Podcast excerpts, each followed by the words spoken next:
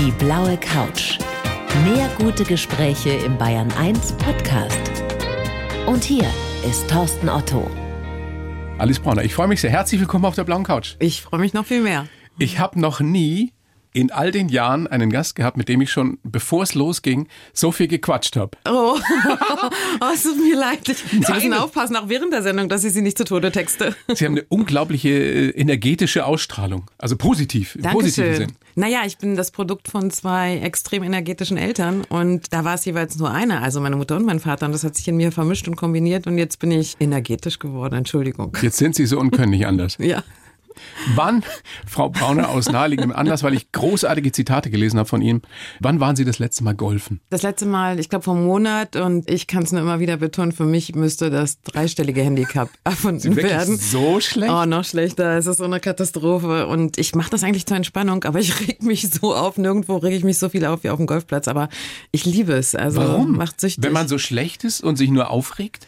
Weil sie komplett abschalten, was alles andere betrifft. Also es gibt keine Sportart, wo sie demütiger sein müssen. Keine Sportart, wo sie sich wirklich mehr fokussieren müssen, glaube ich. Also sie können an nichts anderes mehr denken. Und wenn ich so ein paar Mal hintereinander spiele, dann merkt man auch eine Verbesserung. Und ich liebe es, draußen in der Natur zu sein und zu laufen. Und das vereinigen sie einfach, das verbinden sie mit Golf. Und das ist, ähm, ich bin da draußen und das ist einfach Seelenfrieden für mich, trotz der Aufregerei wegen des Golfs. Aber es ist halt nur Golf und es ist nicht irgendwas Existenzielles. Insofern kann man sich da ruhig aufregen. Ich habe mich nur gefragt, wann Sie das überhaupt machen. Ich meine, Sie sind Filmproduzentin mit eigener großer Firma. Sie sind äh, Moderatorin bei Phoenix ab und zu. Sie sind jetzt auch noch Autorin äh, eines Buchs über die Lebens- und Liebesgeschichte Ihrer Eltern. Wie sieht's mit Ihrer Work-Life-Balance aus, wie man das auf Neudeutsch sagt? Achte ich total drauf. Ja? Also ähm, ist tatsächlich so, dass wahrscheinlich das, was am meisten in meinem Leben leidet, das soziale Leben ist. Also Freunde, die sagen, jetzt kommst du schon wieder nicht mit zu der Party oder kommst du wieder nicht mit zum Essen oder zum Kaffee trinken oder zum Frauenabend oder zum Romy-Abend. Wir haben auch so eine Romy-Gruppe und äh, das ist das, was am meisten leidet. Ich achte aber wirklich extremst drauf, dass wenn ich sehr viel gearbeitet habe oder mich ausgepumpt fühle, dass ich mir ein Wochenende Zeit nehme für mich. Das heißt dann, also im Sommer, im Herbst Golf spielen und ansonsten viel, wirklich, ansonsten Noch mehr ansonsten, aufregen. Ansonsten viel lesen und echt auch viel spazieren gehen, so viel wie ich kann. Und dann habe ich auch noch, wenn ich wirklich super aggressiv drauf bin, ein Ergometer und dann fahre ich erstmal eine Stunde oder anderthalb, ja. Wie war das denn bei Ihren Eltern? Bei Arthur und Maria Brauner. Er legendärer Filmproduzent, Sie nicht nur die Frau dahinter, sondern die Frau ohne ohne die er wahrscheinlich das alles nicht hätte machen können, dieses Lebenswerk nicht herstellen können. Haben die auf sowas geachtet? Gab es ja, da extrem. Entspannung? Ja, also meine Mutter hat extrem drauf geachtet. Also mein Vater musste jeden Morgen Morgengymnastik machen mit so einem komischen Stock. Der ist ja ich immer 100 von- geworden, das sollte man vielleicht mal Fast dazu sagen. 101, für die drei es nicht wissen. Ja. Ja, ja, der wäre auch noch älter geworden, aber gut, okay. Also kann man nicht ändern. Meine Mutter ist 92 geworden. Wir haben alle gedacht, sie würde 120 werden. Die hat dreimal in der Woche Bodybuilding gemacht. Also die hat weniger Zellulitis als ich am Körper gehabt und die Frau ist einfach phänomenal gewesen. Und meine Mutter hat wirklich auch auf die Ernährung von meinem Vater geachtet und Entspannung. Also schwierig äh, bei meinem Vater, der wenige Stunden geschlafen hat, der immer um drei oder vier oder fünf Uhr morgens ins Bett gegangen ist, weil er noch Drehbücher gelesen hat. Aber trotzdem haben die schon darauf geachtet, also dass sie einen Ausgleich haben. Aber die waren schon echt gut unterwegs auch. Also nicht nur arbeiten, auch Premieren feiern. Meine Mutter war Auch bis ins hohe Alter hinein? ja bis zum Ende. Also meine Mutter war auch Patientenfürsprecherin des sehr renommierten jüdischen Krankenhauses in Berlin bis zum Tod. Meine Mutter hat das jüdische Pflegeheim und Seniorenheim ehrenamtlich besucht zweimal die Woche. Die waren beide wahnsinnig aktiv. Jetzt wundert mich das mit der Energie nicht mehr. Ja, sehen Sie. Also ich meine, seien Sie froh, dass Sie nicht mit mir verheiratet sind. Ich würde gern Ihren Mann fragen, wie das so ist. ja, Gott sei Dank ist er so ruhig. Sonst wird's nicht gehen. Nein, der sagt nie was. Also wenn wir telefonieren, rede ich 55 Minuten in einer Stunde und er vielleicht fünf. Echt? Ja. Die Liebe ist trotzdem groß. Ihr sehr, sehr lesenswertes Buch heißt Also dann in Berlin. Arthur und Maria Brauner, eine Geschichte vom Überleben von großem Kino und der Macht der Liebe. Und als ich da drin geschmückert habe, habe ich mich sehr, sehr schnell gefragt, warum ist das Leben ihrer Eltern noch nicht verfilmt? Ja, das wird ja dann vielleicht mit dem Buch, also jetzt kommen, ich weiß es noch nicht. Also wissen Sie, das Buch ist tatsächlich entstanden, nachdem beide gestorben sind und ich erstmal Tagebuch geschrieben habe, um diese ganze Trauer zu verarbeiten. Wir hatten ein sehr inniges Verhältnis, ja. Also ich nenne meine Eltern auch Jahrhunderteltern. Nicht, weil sie so alt geworden sind, weil sie einfach Ausnahmemenschen waren. Äh, die Verbindung zu meiner Mutter war extrem stark. Und hätte ich aber nicht, das muss man klar sagen, wenn Sie im Buch geblättert haben, dann sehen Sie auch, wir haben sehr viele historische Recherche betrieben, also die Lebensgeschichten eingebettet, kontextualisiert. Das heißt, es ist wirklich Zeitgeschichte, Filmgeschichte, Liebesgeschichte. Ich hätte es aber niemals geschrieben, dieses Buch, wenn ich nicht tatsächlich als Vorlage das Tagebuch meines Opas gehabt hätte, was er kurz nach dem Krieg geführt hat. Ich komme aus einer jüdischen Familie, aus einer traditionell jüdischen Familie. Beide Eltern sind Holocaust-Überlebende. Und meine Mutter hat mit mir vor langen Jahren für die Steven Spielberg Foundation, die Interviews von Überlebenden gesammelt hat, mittlerweile über 50.000, durfte ich mit ihr, ich war dort Interviewerin, das Interview führen. Normalerweise sollen das Mutter und Tochter oder so eng Verwandte nicht machen. Aber wir haben es geführt. Das heißt, ich hatte also ihre Überlebensgeschichte und die von meinem Vater. Und das heißt, Zeuge nie für den Zeugen, also Paul Celan niemals für den Zeugenzeugen. Das heißt, hätte ich diese beiden Dokumente nicht gehabt, das Interview und das Tagebuch, dann, dann hätte ich das Buch auch nicht geschrieben. So ist es. Und Jetzt werden wir mal sehen, ob irgendwann eine Verfilmung kommt. Wer könnte Ihren Vater denn spielen? Ja, das ist unerträglich in meinem Kopf. Das kann ich nicht. Also das weiß ich nicht. Und deshalb wird es daran wahrscheinlich jemand, auch. Wenn Sie sich jemanden wünschen könnten dann wäre es ein Jules Brynner in früheren Zeiten. Ja, also, den gibt's ja noch nicht mehr. Ja, eben. Also in der heutigen Zeit muss ich ganz ehrlich sagen, ich habe noch nicht drüber nachgedacht, weil das ist noch viel zu nah dran, der Tod für mich. Ja, Also meine Mutter vor vier, mein Vater ist vor zwei Jahren gestorben. Ich könnte mir überhaupt niemand vorstellen. Wissen Sie, ich habe in dieser Zeit, was ich auch im Buch beschreibe, wir haben ja den letzten Film mit Romy Schneider produziert oder mein Vater, ich habe Romy Schneider kennengelernt und dann habe ich Romy Schneider in Film verkörpert gesehen von fremden Schauspielerinnen. Schon das ist mir sehr schwer gefallen, das zu akzeptieren. Also wie soll das dann bei den eigenen Eltern gehen? Was machen Sie beruflich? ja, aber es ist trotzdem, wissen Sie, jetzt kommt der, ich weiß nicht, der wie viel 500. Diana-Film raus man wird es nie schaffen, dieser Person gerecht zu werden. Also da braucht man schon ein unglaublich großes Abstraktionsverhältnis. Wenn man die, sie nicht kannte, so wie wir, ich weiß nicht, ob Sie Diana kannten, ich kannte sie nicht. Persönlich man, nicht, nee. Ja, genau, wenn man sie nicht kannte, dann kann man vielleicht damit leben. Wenn man aber jemanden persönlich ja, gekannt hat und dann auch so nah, dann ist es ganz schwierig, glaube ich. Wie wäre es mit Christoph Walz? Christoph ist ehrlich gesagt ein langjähriger, guter, sehr guter Bekannter. Christoph und mein Vater bringe ich jetzt nicht so wirklich zusammen, aber ich würde schon eine andere Rolle für ihn finden, keine Sorge. Spannende Geschichte, die ja vielleicht irgendwann bald äh, entstehen wird. Sie arbeiten gerade, habe ich gelesen, an einem Film über Gabriele Münter und Wassily Kandinsky. Also ja. Reiter wissen die allermeisten, die, die, Bilder kennen auch ganz, ganz viele. Ich wusste auch, dass die eine Liebesbeziehung hatten, eine langjährige, was ich nicht wusste, dass es eine toxische war, giftig. Die war so giftig, das was, kann man sich nicht das? vorstellen. Ja, also ich muss noch mal ganz kurz sagen, warum macht eine Berlinerin einen Film über den Blauen Reiter? Während Corona war ich anderthalb Jahre mehr oder weniger im Haus meines Mannes eingesperrt, nicht von ihm, sondern wir haben uns da selber zurückgezogen. Hör aufzureden. Genau, genau so in Unterammergau. Und dann bin ich halt wahnsinnig viel spazieren gegangen. Und da liegt ja Monau. Monau Kochel ist da. Kochel, Sinnelsdorf. Also überall da, wo der Blaue Reiter aktiv war. Und ich habe mich so reingesteigert in diese ganze Geschichte. Und ich habe die ganzen Tagebücher gelesen und die Briefe gelesen. Und ich, wie gesagt, bin selber Historikerin und habe mich so reingefressen in diese Geschichte. Und da dachte ich, ey, Gabriele Münter, das muss verfilmt werden. Habe nochmal alles angeschaut. Es gibt wahnsinnig viele Dokumentarfilme. Es gibt keinen einzigen fiktionalen Film über Gabriele Münter und Wassily Kandinsky, außer vor 80 Jahren so einen russischen Schwarz-Weiß-Stummfilm über Kandinsky. Ja, dann habe ich mich so reingelesen und dachte, ey, diese Frau, diese begnadet talentierte Frau, die immer noch, selbst heute im Schatten Kandinskys steht. War das denn in dieser Beziehung tatsächlich so, dass der sie auch klein halten wollte? Nein, er wollte sie nicht klein halten, aber ich will auch nicht gleich den ganzen Film erzählen, aber er war verheiratet und hat ihr ja. trotzdem immer wieder die Ehe versprochen. Und sie hat ihm ihre ganze Jugend geopfert. Ich hätte fast gesagt, wie im richtigen Leben. Ja, genau. Und man muss ihn aber auch verstehen, also es gibt jetzt, es ist keine einseitige Geschichte. Man kann nicht sagen, er ist jetzt also es ist das nicht Schwein Geschichte und von sie gut ist und böse. Nein. Nicht nur, nein, auf gar keinen Fall nur. Das muss man eben herausarbeiten, dass es sehr ambivalent ist.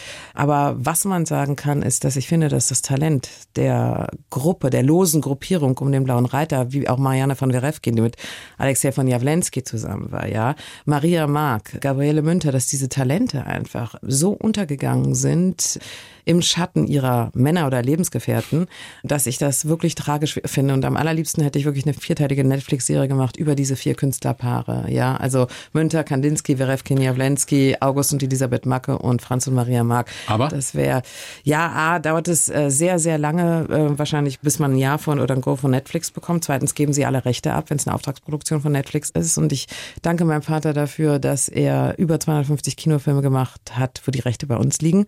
Weil davon lebe ich heute.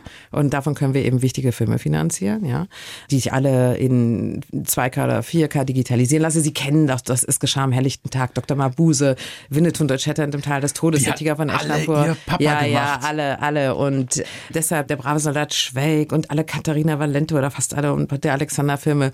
Und äh, die geben einem die Basis, eben halt solche, solche Projekte zu machen. Und ich will das als Kinofilm machen, A, weil ich möchte, dass er Festivals, auf Festivals weltweit, das ist ja, das ist ja Weltphänomen, Münter und Kandinsky, vor allem Kandinsky, dass er weltweit gezeigt wird, was sie mit dem Kinofilm schaffen können. Und außerdem möchte ich das, wenn ich eine Geschichte schon selber so entwickelt habe und zum ersten Mal auch das Drehbuch alleine geschrieben habe, dass die Rechte bei uns bleiben. Was ich, machen ich hoffe, die, denn die noch Hörerin, alles? Ja, ja, nicht, nicht, das ist, das geht schon alles. Wenn man die Sachen liebt, dann macht man sie. Aber ich hoffe, dass die Hörerinnen mir verzeihen und die Hörer, dass ich so schnell spreche. Das, das ist, eine ist die Leidenschaft. Von mir. Ja. ja, es ist einfach ihre große, große Liebe, der Film. Frau Brauner, ich freue mich sehr, dass Sie da sind. Äh, großes Vergnügen. Ich habe für Sie, wie für jeden Gast, einen kleinen Lebenslauf geschrieben. Den kennen Sie noch nicht. Ich reiche Ihnen den mal über diese Plexiglasscheibe hier rüber, die uns trennt. Sie kennen ihn nicht, ich habe ihn geschrieben, Sie lesen ihn vor und dann besprechen wir das ausführlich. Danke, dass Sie die Schrift so groß gemacht haben. Weil Mach Sie ich immer. Man weiß ja nie. Also, ich heiße Alice Brauner und Filme sind meine große Leidenschaft. Die Liebe zur Leinwand habe ich von 200 Menschen, Jahrhundertmenschen meinen Eltern geerbt. Als Kind habe ich Romy Schneider, Kirk Douglas und Cary Grant bei uns zu Hause erlebt. Meine Eltern haben mich aber nicht nur gelehrt, wie man Filme macht, sondern auch, wie man sich durchsetzt und dabei anständig bleibt. Stimmt genau.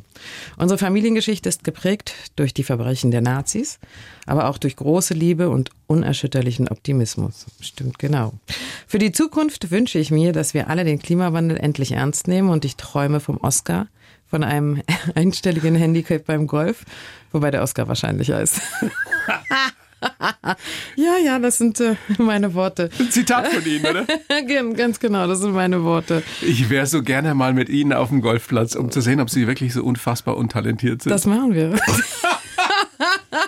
Ich kann sie auch nicht. Das, das, machen wir, das machen wir. Also es stimmt fast alles, bis auf es fehlt was ganz Entscheidendes. Ja. Das ist die Liebe zu meinen Söhnen. Also ich habe einige Zwillinge, 23 Jahre alt, die mir alles bedeuten. Viel mehr als jeder Film. Die Liebe zu einem wirklich extrem wunderbaren Mann, mit dem ich sehr lange zusammen bin. Ein toller bin. Zuhörer. Äh, ja. Muss er sein? er ist ein toller Zuhörer. Er ist auch künstlerisch ganz groß.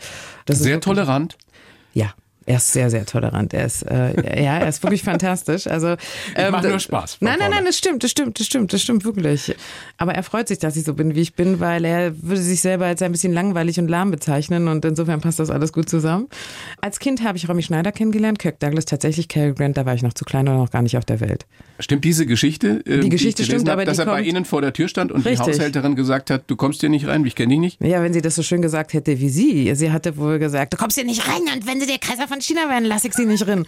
Und äh, in Berlin. das ja. in Berlin, genau. Und äh, das haben mir aber meine Eltern erzählt und mein Vater hat ja in den 70er Jahren sein Buch, wie sollte es anders heißen als mich gibt's nur einmal, geschrieben und ähm, da war die Geschichte auch nochmal drin und dann konnte ich sie dann auch wunderbar nochmal verwenden. Wie war denn Romy Schneider? Wie haben Sie die als Kind, als Mädchen erlebt? Ich war 15, also erstmal war ich mit dem Sohn im jüdischen Kindergarten in Berlin, aber daran erinnere ich mich echt fast gar nicht mehr. Das hat mir meine Mutter immer erzählt. Sie wohnte auch nicht weit weg von uns in Berlin und sie war bei uns zu Hause, als der Film gedreht wurde, die Spaziergängerin von Sanssouci, la Passante de Sanssouci. Das Tragische war da, dass der Film auf Französisch gedreht wurde mit französischen Co-Produzenten und Romy Schneider ihren Sohn gerade verloren hatte. Es aber eine Geschichte zwischen Mutter und Sohn ungefähr im Alter ihres Sohnes war, den sie gerade verloren hatte. Also das war für sie eine extrem schwierige Zeit, aber sie wollte es unbedingt machen. Der Film wurde auf Französisch gedreht und bevor er auf Deutsch synchronisiert werden konnte, ist sie schon verstorben was für die deutsche Version des Films eine Tragödie ist, weil sie so eine prägnante Stimme ja, hatte. Hat man das damals schon, haben Sie, haben Sie gemerkt, dass das klar eine Frau mit einer ganz besonderen Ausstrahlung war, aber ja. dass die auch eine Frau war, die, die einfach so viel Schmerz in sich trug? Versteht man das als 15-jähriges Mädchen? Naja, das versteht man deshalb, weil ich mit meinen Eltern so oft über sie geredet habe. Die waren von sehr früher Jugend von Romy Schneider mit ihr befreundet. Also mein Vater hat ja Mädchen in Uniform gemacht äh, in den 60er Jahren mit Lili Palmer und Romy Schneider. Die kannten sich so gut und meine Mutter hat immer gesagt, dass es Schlimme war, dass sie immer den falschen Griff hatte, was Männer betraf. Immer. Angefangen schon von ihrem Stiefvater, gut, da konnte sie nichts für, aber das war wohl ein großes Problem von ihr, dass sie nie richtig erkannt hat, welcher Dass diese Mann Männer ihr gut, nicht gut tun, ja ja. genau, dass diese Männer ihr nicht gut tun oder welcher Mann ihr gut tun würde. Und als ich sie erlebt habe, war sie also bei uns im Wohnzimmer, naja, wie soll sie gewesen sein?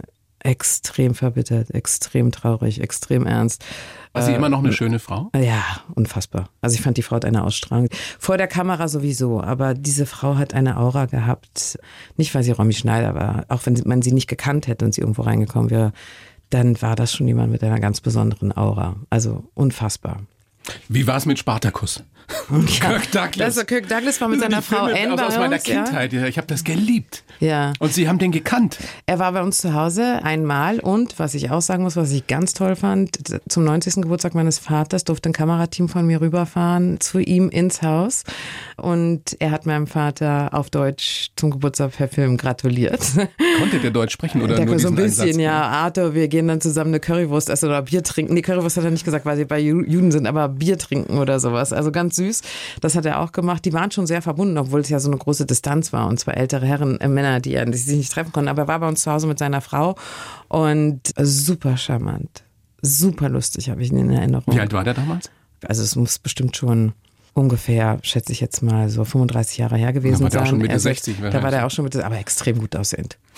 Extrem gut aussehend. Ist das was, was man als Mädchen äh, gut findet, dass da solche Weltstars kommen und gehen? Oder sagt man, pff, interessiert mich nicht so wirklich? Interessiert mich schon, aber ich habe das nicht. Also ganz gut war dadurch, dass man einfach die Berührungsangst mit solchen Leuten verliert. Ja, also dass man nicht äh, vor Respekt gleich in Ohnmacht Das sind auch fällt. nur Menschen. Ja, genau. Weshalb ich dann auch, also mit Hannelore Elsner oder Peter Simonischek, also ganz tolle Zugänge und einen sehr, sehr guten Zugang hatte, ohne gleich in Ohnmacht zu fallen. Und Sind Sie äh, mal in Ohnmacht gefallen? Also im übertragenen Sinn, gibt es jemand, der so eine Aura hat, dass man da einfach erstarrt oder dass man dem zu Füßen liegt oder der? Die, von denen ich mir gewünscht hätte, dass ich sie kennengelernt habe, in der Richtung habe ich leider nicht kennengelernt, wie Tom Hardy oder Daniel Day-Lewis. Also das sind Wow, natürlich ja. Kaliber, wo ich gesagt hätte, okay, wow, da wäre ich wahrscheinlich in Ohnmacht gefallen. Früher ganz sicher bei Robert Redford und auch Paul Newman. Aber Robert Redford sieht ja immer noch so gut aus. also nicht mehr wie The Great Gatsby. Aber Nein, aber wie ein, Mann ja, mit Mitte, Ende Mann. 80. Ja, Wahnsinn. Oder Mario Adorf. Mario Adolf ist übrigens auch ganz toll, auch mit uns sehr verbunden bis heute. Also wirklich ein ganz, ganz toller Da bin Typ. ich echt ein bisschen neidisch. Da sind Sie neidisch. Dass Sie diese Leute so gut kennen. Christoph Walz zum Beispiel. Ja, Christoph und ich, das war lustig, weil ich wollte ihn für meinen ersten Film, den ich produziert habe, ich war eigentlich Journalistin vorher, bis mein Vater mich geholt hat und dann wollte ich ihn haben und als Schauspieler und da war er noch nicht Inglourious Bastards, das war wirklich kurz davor und da waren wir zusammen in Manzini Kaffee trinken und äh, da hat er zu mir gesagt, Elise, sowas, sowas, im Prinzip sowas wie sowas Banales kann ich nicht machen, aber wenn ich Regie führen dürfte, dann würde ich es mir nochmal überlegen. Und das konnte ich aber nicht, weil das war der erste Film für die ARD Degete und er hat noch nie Regie geführt. Und damals wurde er total unterschätzt. Haben Sie geahnt, haben Sie gespürt, dass der mal so ein Weltstar werden würde? Ich weiß nicht, das hat, glaube ich, keiner gedacht, aber ich wusste, dass er ein begnadeter Schauspieler ist. Und ich fand, dass sie ihn alle unterschätzt haben, immer wieder. In Deutschland. Also, ich meine, teilweise konnte er, glaube ich, seine Miete auch nicht mehr bezahlen oder hatte Schwierigkeiten, seine Miete Ja. zu bezahlen. Hat er jetzt nicht mehr. Na, das hat er nicht mehr, aber ich finde, ich habe ihn dann nochmal ein, zwei Mal in Berlin gesehen. Ich finde, dass er trotzdem bodenständig geblieben ist. Also, ich finde, er ist Christoph geblieben. Hat auch einen krassen Humor. Er ist toll. Also ich finde ihn wirklich toll und konnte auch verstehen, dass er mit einer wahnsinnigen, also das, auch was ich ihn gefragt habe, fühlst du dich jetzt irgendwie, wenn du jetzt zurückkommst, gehst du jetzt erhobenen Hauptes so hier durch die Straßen und sagst, na jetzt hast, seht jetzt ihr mal, mal, genau, ja. jetzt schaut mal, genau. Und er meint, er, er spielt das nicht aus, die Karte, aber natürlich ist es schon so ein Gefühl in ihm. Ja, das glaube ich Natürlich, auch. Genugtuung. Genugtuung, Na- absolute Genugtuung. Wollen wir mal ein bisschen biografisch vorgehen bei Ihnen? Wenn Sie das noch schaffen in der Kürze der Zeit? Da, ja, wir haben noch jede Menge Zeit. Darf ich sagen, äh, wann Sie geboren sind? Ja, ne, das steht im Buch, das weiß jeder. Sagen Sie, dass ich so nicht aussehe. 12. Januar 66 in Berlin. Sie sehen viel jünger aus. Oh, das muss er jetzt sagen. Liebe Hörer und Hörerinnen sind vielleicht jetzt aufgestanden und Nein, das rausgegangen. stimmt auch. Aufgewachsen in Berlin und zum Teil eben in, in St. Gallen. Der Vater eben Atze Brauner, der legendäre Kinoproduzent, Filmproduzent. Ein brillanter Erfolgsmensch. Wie würden Sie ihn als Vater beschreiben? Ja, ganz toll. Also natürlich hatten wir große Konflikt, weil der Altersunterschied zwischen uns extrem groß war. Ich glaube, der war, als er mich bekommen hat, 47 oder so. Das heißt, als ich in der Pubertät war, war er schon 60. Also das ist schwierig dann. Hat er eine Pumpgun zu Hause gehabt, als die ersten Jungs kamen? Ja, naja, eine Pumpgun nicht, aber es war schon heftig. Also ja. ich musste schon teilweise, um in mein Zimmer zu gelangen, über ihn rübersteigen und er hat mich dann in der Ferse gepackt, wenn es zu spät war. Also es gab schon Auseinandersetzungen, aber er war, und was ich ihm sehr hoch anrechne, egal welchen Mist sie gebaut haben als Kind. Er hat sie immer beschützt. Also er war wirklich immer da. Er hätte sich immer hinter sie gestellt. Und das hat mir so viel Selbstbewusstsein gegeben, also mit so einer Sicherheit aufzuwachsen. Das haben nicht viele. Und ich wusste genau, also egal was ich mache. Und wenn es wirklich der schlimmste kriminelle Straftat wäre, er würde mich verteidigen, er würde sich hinter mich stellen. So ein Gefühl zu bekommen, was ich auch meinen Kindern versuche zu vermitteln. Ist unbezahlbar. Ganz genau. Und ihre Mutter muss mindestens genauso toll auf ihre Weise gewesen sein. Und, und was ich so großartig finde, er wurde natürlich äh, Zeit seines Lebens von Frauen umschwärmt, hat ihrer Mutter aber offenbar nicht viel ausgemacht. Sie muss mal zu ihnen gesagt haben, ohne mich wäre er sowieso nicht lebensfähig. Das hat sie gesagt, aber vor allen Dingen hat sie gesagt, weißt du, Alice, ich habe mich wirklich oft aufgeregt, ja, weil ich habe sogar zweimal Schauspielerinnen rausgeschmissen aus Festivitäten, äh, auf denen wir waren, oder von Festivitäten, weil das hat überhaupt nichts mit Eifersucht zu tun, sondern meine Mutter dabei war mit Respektlosigkeit gegenüber meiner Mutter. Also sich auf den Schoß meines Vaters zu setzen oder so gut wie auf den Schoß, während meine Mutter dabei ist, das habe ich für, als so respektlos empfunden. Und es gab, so eine Schauspielerin. Also auch das beschreibe ich im Buch. Ich habe Me Too ein bisschen andersrum erlebt. Also wie sich wirklich Frauen auf meinen Vater gestürzt haben, um Gehören manchmal zwei dazu. Ja. ja, also ich weiß, es gibt auch die andere Seite, keine Frage. Aber ich habe es als Kind und auch später oft genug andersrum erlebt. Und meine Mutter hat immer zu mir gesagt, was regst du dich so auf, mein Kind? Die wollen immer alle was von ihm und ich gebe ihm immer. Er wird mich nie verlassen. Und es war auch genau Auch eine Frage des Selbstbewusstseins. Ja, meine Mutter, unfassbares Selbstbewusstsein. Sie beschreiben eine wunderbare Szene in Ihrem Buch, wie die beiden zum 90. Geburtstag Ihres Vaters unterwegs sind und hinten im Fond des Wagens eben sitzen. Beschreiben Sie den mal. Naja, also meine Eltern haben sich sehr an Kleinigkeiten erfreut auch, ähm, vor allen Dingen Menschen, die den Krieg überlebt haben auf so brutale Art und Weise. Und dann saßen sie zusammen in einem Auto und es war ein wunderschöner sonniger Tag und da meinte mein Vater zu meiner Mutter irgendwie, ja, das ist so ein schöner Tag, so ein schöner Tag führt zu Optimismus. Und meine Mutter hat das bejaht und das ist genau diese Lebensart und Weise gewesen. Also trotz allem Leid, was sie erfahren haben, trotz allem Ärger, den mein Vater ja auch bis zum Ende hatte äh, in vielen Bereichen, sind sie immer wahnsinnig optimistisch durchs Leben Ist das etwas, was angeboren ist oder kann man das lernen?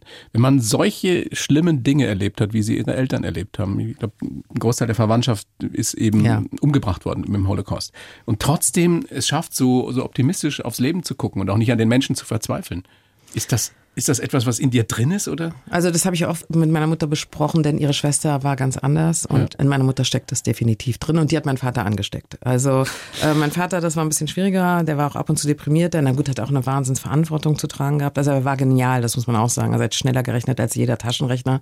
Das ist keine Spinnerei, wirklich. Es gibt auch einen Fußballspieler aus irgendeiner Fußballmannschaft, der das auch im Sportstudio mal gezeigt hat. Also er war schon sehr phänomenal, hochintelligent, hochgebildet, aber teilweise hat er auch gehadert. Also zum Beispiel hat er mit Ende 50 gedacht, äh, als Fernsehen aufkam und Kino nicht mehr so erfolgreich war, jetzt ist alles zu Ende. Aber meine Mutter hat ihn immer wieder hochgezogen. Also er hat, glaube ich, Optimismus lernen müssen oder gelernt, obwohl er sehr dankbar war, dass er den Krieg mit seiner gesamten Familie, seiner engsten Familie überlebt hat. Also seinen Geschwistern, seinen Eltern, was es sehr selten gab. Also dank ihm auch und seines Heldentums, das muss man einfach mal sagen. Und meine Mutter hatte das einfach drin, weil ihre Schwester genau das Gegenteil war, phlegmatisch und pessimistisch und so weiter. Die beiden waren über 70 Jahre verheiratet? Ja, 72 Jahre und glauben Sie mir, sie werden es noch heute. Also es war eine ganz große Liebe und mein Vater hat auch meiner Mutter, die haben ja Polnisch miteinander geredet, beide Polen, er aus Lodz, sie aus Lemberg, immer Liebesbriefchen auf Polnisch. Ich habe die leider nicht verstanden, ich habe die aber gesammelt. Bis ins hohe Alter? Bis ins hohe Alter und jeden Freitag, jüdisch Schabbat, jeden Freitag Moosröschen, weil sie die so besonders geliebt hat. Also die Liebe süß. war unerschütterlich ja. und ich weiß, auch gestern ist es mir in München wieder so gegangen, dass Fotografen auf mich zukamen, aber dein Vater hatte ja mit der Schauspiel. Meinte ich, ihr könnt erzählen, was ihr wollt, ihr könnt mir wirklich erzählen, ich war so nah dran dran an meinen Eltern. Er hat natürlich geflirtet, wie verrückt. Wie verrückt, ja, also gar keine Frage. Ich weiß nicht, ob er sich vielleicht mal fremd geküsst hat oder nicht. Das hat meine Mutter auch getan. Aber kein Mensch kann mir erzählen, es gibt auch keine unehelichen Kinder oder sowas. Kein Mensch wird mir weismachen können, dass er eine Affäre gehabt hat über einen Zeitraum. Also er hat meine Mutter vergöttert. Allein die Geschichte, wie die beiden sich kennen und lieben gelernt haben, ist ja schon verfilmenswert. Ja. Unfassbar. Die haben sich kennengelernt auf einem Bahnhof in Stettin. Richtig. Nach dem Krieg. Richtig. Und deswegen heißt das Buch auch so. Also dann in Berlin, nach ein paar Stunden haben sie sich wieder getrennt. Und ihr Vater muss sich schockverliebt haben. Ich weiß nicht, ob ihre Mutter auch. Und äh, ihr Vater hat dann gesagt, also dann in Berlin. Richtig. Wie konnte man davon ausgehen, dass man sich in Berlin wieder sieht in diesen Zeiten? Er hatte ihr eine Adresse zugesteckt. Äh, sie musste ähm, zurück nach Warschau, weil sie ihre Mutter und ihre Cousine suchen wollte, die versteckt in einem Backofen überlebt haben, also in so einem Bäckerei, in so einem mhm. großen Bäckerei ausgebauten Backofen. Und ja, er hat den Zettel zugesteckt und er war so fasziniert von ihr, obwohl er zuerst seine Augen auf die Schwester gerichtet hatte, war so fasziniert und er hat recht. Auch das, intuitiv, füreinander, beide den richtigen Riecher gehabt. Also das das war von Anfang an wirklich also die größtmögliche Liebe und. Aber das ist wirklich so passiert, haben beide so versichert nochmal. Dieser ja. Satz, also dann in Berlin. Ja, natürlich, sonst hätten wir ihn nicht genommen den Satz, sonst hätte ich ihn nicht geschrieben. Also ich muss an der Stelle auch nochmal sagen, ich habe das Buch ja nicht alleine geschrieben, ich hatte auch eine wirklich sensationelle Co-Autorin, Heike Gronemeyer, die hat schon das Natascha Campos Buch geschrieben, das mhm. Monika Lierhaus Buch. Die, die ist brillant. Ja. Ach, die ist brillant. Also, das war ein toller Austausch, auch die historische Recherche. Ja, und meine Eltern, wie gesagt, also die, ähm, ja, haben sich gesucht, gefunden und man muss aber auch sagen, ich muss es einfach so sagen. Wenn mein Vater meine Mutter nicht getroffen hätte, sondern eine andere Frau, dann wäre er 27 Mal geschieden und ich hätte 180 Stiefkinder, äh, Geschwister.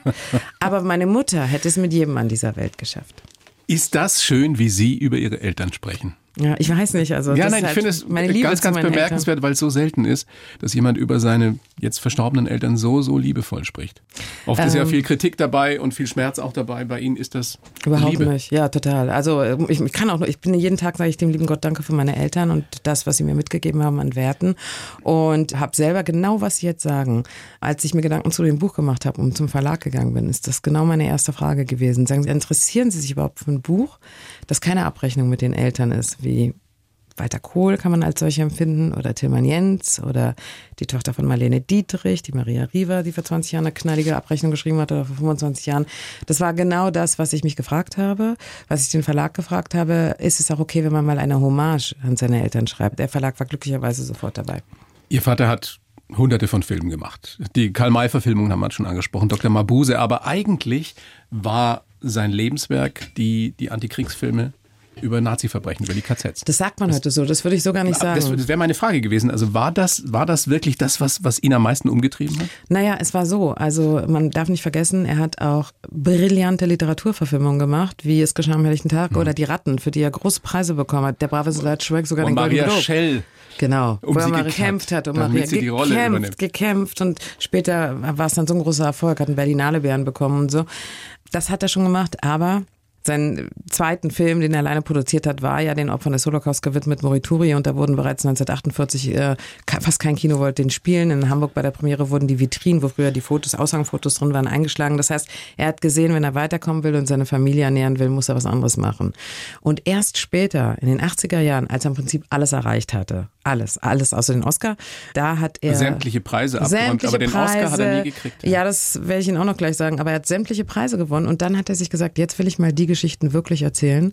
Vollkommen egal, ob die mir Geld bringen oder nicht. Ist auch immer ins produzentische Risiko gegangen, ins große produzentische Risiko, hat auch fast nur Verluste gemacht mit den Filmen, aber wollte das aufarbeiten. War finanziell schon so gut gestellt, dass er sich das erlauben konnte. Und es sind unglaubliche Filme entstanden, ja. Also Der Rosengarten mit Maximilian Schell mhm. und äh, Liv Ullmann, ein Wahnsinnsfilm. Eine Liebe in Deutschland, Bittere Ernte für den Oscar nominiert. Ich war sogar damals mit das bei der Oscarverleihung. Ja, ja. Und dann Babi Ja, ja, das vergessene Verbrechen, wo 34.000 Juden niedergemetzelt in eine Grube in geworfen ja. worden, ja, äh, in der Ukraine. Und ähm, solche Filme und dann eben der letzte Zug, wo ich dann auch übernommen habe. Das ist der letzte Zug von Gleis 17 nach Auschwitz. Aber mein Vater, das möchte ich auch sagen, hat die Filme immer gemacht und auch ich, ohne den Zeigefinger gegen die deutschen Menschen zu erheben und zu sagen, ihr seid jetzt aber schuld. Ähm, mein, mein Großvater hat sein Tagebuch begonnen mit den ganz wichtigen Zeilen und so leben wir bis heute. Also unsere Familie, meine Familie. Äh, man kann nicht ein ganzes Volk für die Verbrechen Einzelner verantwortlich machen. Ich habe gelernt, dass es in jeder Nation gute und schlechte Menschen gibt. Mhm. Und deshalb wurde niemals kollektiv Deutschland schuldig gesprochen. Jetzt ist es ja so, dass es Antisemitismus in Deutschland nach wie vor gibt ist, die Ratten kommen wieder aus den Löchern, hat man manchmal das Gefühl. Es ja. wird zum Teil fast schon wieder hoffähig. Stimmt es, dass Sie mal vorgeschlagen haben, man müsste den Rechtsradikalen oder den Neonazis einmal in der Woche einen Film Ihres Vaters über die KZs zeigen. Das ist das, ist das worüber ich jetzt die letzten zwei Wochen ja. nachdenke. Ja, das kann ich Ihnen genau sagen. Nummer eins, also wissenschaftlich habe ich über diese neue Rechte promoviert und äh, das ist eine ganz gefährliche Truppe, weil sie sehr verklausuliert rechtes Gedankengut postulieren und man gar nicht so schnell drauf kommt, dass es verfassungswidrig ist. Das sind, sind Nein, viele, äh, viele kluge vermeintlich intelligente Menschen ja, dabei. Ja, die benutzen dann sowas wie Konzepte wie Ethnopluralismus, was nichts anderes bedeutet, als jeder Mensch eines jeden Landes und einer jeden Nation soll mal da bleiben, wo er ist und für sich bleiben. Ja, also Rassismus auf andere Art Art und Weise intellektuell verkleidet und verbrämt. Ich habe nur gesagt, als ich 2012 mit Wunderkinder durch Schulen gefahren bin, auch unter anderem Mecklenburg-Vorpommern, weil die ähm, uns co-produziert bzw. gefördert haben, da habe ich erlebt, wie zwei Schüler in einem Kino aufgestanden sind und im Prinzip so versucht haben, den Hitlergruß zu machen. Und die Lehrer wollten die sofort rausschmeißen. Und ich habe gesagt, auf gar keinen Fall, die sollen mal drinbleiben und schön den Film gucken. Und nach dem Film waren die so klein mit Hut. Also sie haben ihren Mund nicht mehr aufbekommen. Und da habe ich für mich festgestellt, dass man vielleicht über das Medium Film und eine also ich nenne es jetzt mal therapiebasierte Sozialisation, viel mehr erreicht als über den 350.000. Antisemitismusbeauftragten oder Antisemitismusbeauftragte, die überhaupt nichts bringen offensichtlich. Naja, gut, vielleicht muss es beides geben, aber diese Idee, ja. müsste man mal drüber nachdenken, wie man das umsetzen ja, könnte. An Schulen in Brennpunktvierteln natürlich. Ja, nicht nur an Schulen. Gucken Sie mal, wenn jemand einen jüdischen Jungen, der eine Kippa trägt, prügelt auf der Straße. Was nutzt denn eine Ordnungsstrafe oder Ordnungswidrigkeit oder eine kleine Geldstrafe oder eine Bewährungsstrafe? Die bringt doch nichts. Die bringt doch überhaupt nichts. Also der sperr den in den Raum und zeig ihm zehn solche Filme. Verlange, dass er eine Jahr eine Therapie macht, jedes einmal in der Woche eine Therapie gibt, zeig ihm den Film und diskutiere darüber nach. Zum Beispiel auch Nacht und Nebel von Alain René, dieser Dokumentarfilm, also der die Eröffnung, also als die Alliierten die Konzentrationslager gefunden haben. Macht das und dann möchte ich mal sehen, sehen nach einem Jahr, wie Ergebnisse sind. Wann wussten Sie, ich will auch Filme machen? Wusste ich also erstmal gar nicht. Ähm, nur 2005, als mein Vater, ich war wie gesagt sehr glückliche Moderatorin, auch bei NTV. Ich hatte ein Büchermagazin, ich war glückliche Journalistin, extrem glückliche Mutter. Und irgendwann kam mein Vater 2005, ist krank geworden, meinte, hör mal, wir machen gerade den Film mit Josef Filzmeier. Regie und Dana Wavrova und mir geht's nicht so gut und du musst den Film jetzt fertig machen. Und ich so, Papi, ich habe Drehbücher gelesen, ich habe Kalkulationen gesehen, aber ich habe doch in meinem ganzen Leben noch nie einen Film gemacht. Sie wurden ins kalte Wasser geschmissen. Aber sowas von. Äh, der war zwar schon gerade abgedreht, aber die ganze Postproduktion kam noch, was extrem schwierig ist. Und ja, und dann musste ich Fördertermine, Fördereinreichungen, Fördertermine einhalten, ich musste Verleihtermine einhalten, ich musste eine mit ganze Postproduktion machen. Sprechen. Hinterher noch mit, also Synchronisation, also mein Vater und die Dana, Gott hab sie selig, und der Josef, die haben so gestritten mit meinem Vater. Und dann bin ich reingesprungen und dann haben wir wirklich den Film ganz, ganz toll fertig gemacht. Bis heute ein Meilenstein in unserer Filmgeschichte.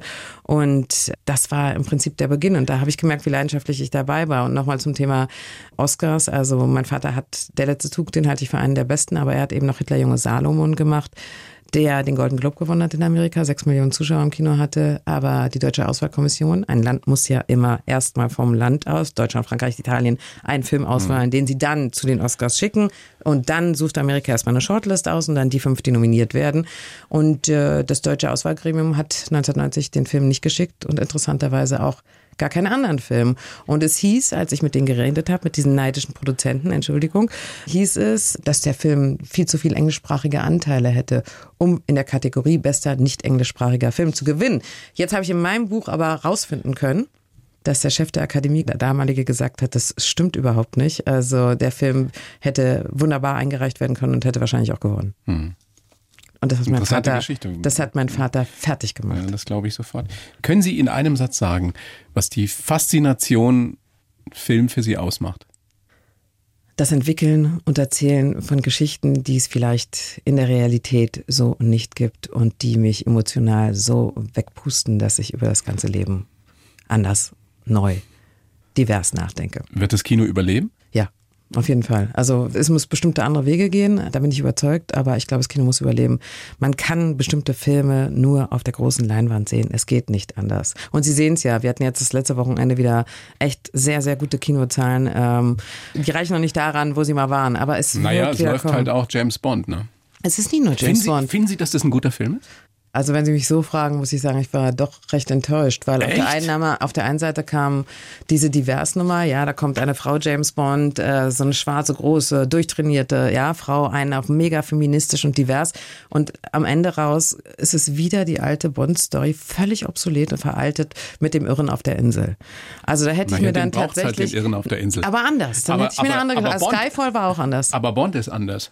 Er ist viel verletzlicher. Ich meine, äh, ja. Ja, okay also das mag sein. Ich fand auch den ersten Teil des Films ganz gut, aber es war mir dann, also es hat mich wahnsinnig gestört, dass man unbedingt mit der Zeit gehen will. Frau, schwarz, also divers, alles toll, aber dann die Geschichte sowas von, von banal und einfach erzählt und 0815, da war Skyfall, fand ich viel besser. Und Christoph Waltz stirbt viel zu früh. Mensch, und schon wieder Christoph Waltz in dieser Rolle. Also das ist, also das war auch schon, ey, denkt euch mal was anderes aus, wirklich. Also das ist wirklich, aber ich muss nochmal unterbrechen, es ist wirklich nicht nur James Bond, es ist tatsächlich auch jetzt Family Entertainment von meinen Lieblingsmitproduzentinnen Cordes und Cordes, die Schule der magischen Tiere. Stimmt. Ein Wahnsinnserfolg. Mein Kleiner, zehn Jahre alt, war begeistert. Ja, eben. Also Wahnsinn. Zwei tolle Produzentinnen, unabhängig auch. Davon gibt's ja nur ganz wenige. Chapeau. Und das zeigt, Kino geht. Apropos Kino, apropos Fernsehen, apropos Medien. Wir sind ja in der ARD-Themenwoche äh, Stadtland Wandel. Wo ist die Zukunft zu Hause? Ich weiß, dass Sie mit Ihren erwachsenen Söhnen auch viel darüber diskutieren, dass Sie da auch engagiert sind, eben Stichwort Klimawandel. Der eine ist ja Literat und der andere ist Businessman. So kann man es sagen, ja. Eineige Zwillinge, die so unterschiedliche Berufe ergreifen. Aber wie, wie gucken die denn auf die Zukunft? Ähm, das ist übrigens sehr interessant. Wir haben eine wahnsinnige Diskussion. Der eine ist eher so sozialistisch geprägt, intellektuell, existenziell. Der Literat. Der Literat, der irgendwie auch 25 Kilo weniger wiegt, weil der andere Sportler aus dem Bodybuilding macht. Und der andere ist eher kapitalistisch geprägt. Das heißt, die sehen auch gar nicht gleich aus, oder? Sie sahen sich früher, also eineich, wahnsinnig ähnlich ja. und heute nein. Also die bewusste Unterscheidung, verstehen sich aber sensationell. Also ja. sehr tief miteinander verbunden. Wir reden sehr viel darüber und zwar reden wir über das Thema, ob die überhaupt noch Kinder haben wollen, weil der eine sagt, nein, in diese Welt will er keine Kinder mehr setzen. Also er weiß ja gar nicht, was in 50 Jahren passiert. Gibt's die Welt dann noch? Und äh, der andere ist da ein bisschen optimistischer und glaubt, ja, das, das geht noch so. Aber ich habe beiden Kindern gesagt, ähm, das ist auch das, wie ich sehe. Wir können nicht die ganze Welt im Großen verändern, aber wenn jeder von uns im Kleinen, ich esse kein Fleisch mehr zum Beispiel, ja, das muss jeder für sich selber entscheiden. Aber wenn jeder ein kleines Stück weit darüber nachdenkt, wie er es besser machen könnte, dann schafft man es vielleicht im Großen. Haben Sie noch Ihren Ferrari-Oldtimer? Ja, na klar. Mein Ferrari ist mein Ein und den Alles. dürfen Sie nicht weggeben. Nein, das werde ich nicht. Aber, es aber gibt man muss ja mit dem auch nicht dauernd rumfahren. Das tut man auch nicht. Das Nein. ist nur, das ist wirklich meine Entspannung. Also wenn ich wirklich ganz genervt bin, dann Oh. nehme ich mein Auto. Ich liebe ihn. Ich meine, das ist der Magnum Ferrari, ist über 30 Jahre alt. Das ist das Nullangeberauto. Vor allen Dingen, wenn Sie immer befürchten müssen, dass Sie hier jede zwei Meter so Bruder cool. stehen bleiben. Ja, er ist super cool, aber muss auch immer überholt werden. Es gibt mittlerweile netterweise, als ich in der, in der Talkshow war, habe ich sofort danach eine Mail von einem Profi bekommen, der mir gesagt hat, in Amerika gibt es eine Firma, die Oldtimer umrüstet auf Elektroauto. Nein. Ah, also, jetzt muss ich mir überlegen, ja oder nein, ob ich den Weg gehe. Naja, schauen wir mal. Ja. Ist ja noch Zeit. Alice Brauner, es ist mir ein, wirklich ein großes Vergnügen, dass Sie da sind. Ähm, Ich freue mich sehr darüber, äh, würde gerne dieses Buch empfehlen. Also dann in Berlin, Arthur und Maria Brauner, eine Geschichte vom Überleben von großem Kino und der Macht der Liebe und von Jahrhunderteltern, wie Sie es so schön gesagt haben. Ich wünsche Ihnen alles Gute. Bleiben Sie gesund, viel Erfolg mit dem Buch, mit dem nächsten Film und äh, beim Golf. Das lasse ich mal weg. Sagen Sie nicht, die Zeit ist schon vorbei, ja? Ich danke Ihnen, war ganz toll. Vielen herzlichen Dank. Dankeschön. Die blaue Couch, der Bayern 1 Talk als Podcast. Natürlich auch im Radio. Montag bis Donnerstag ab 19 Uhr.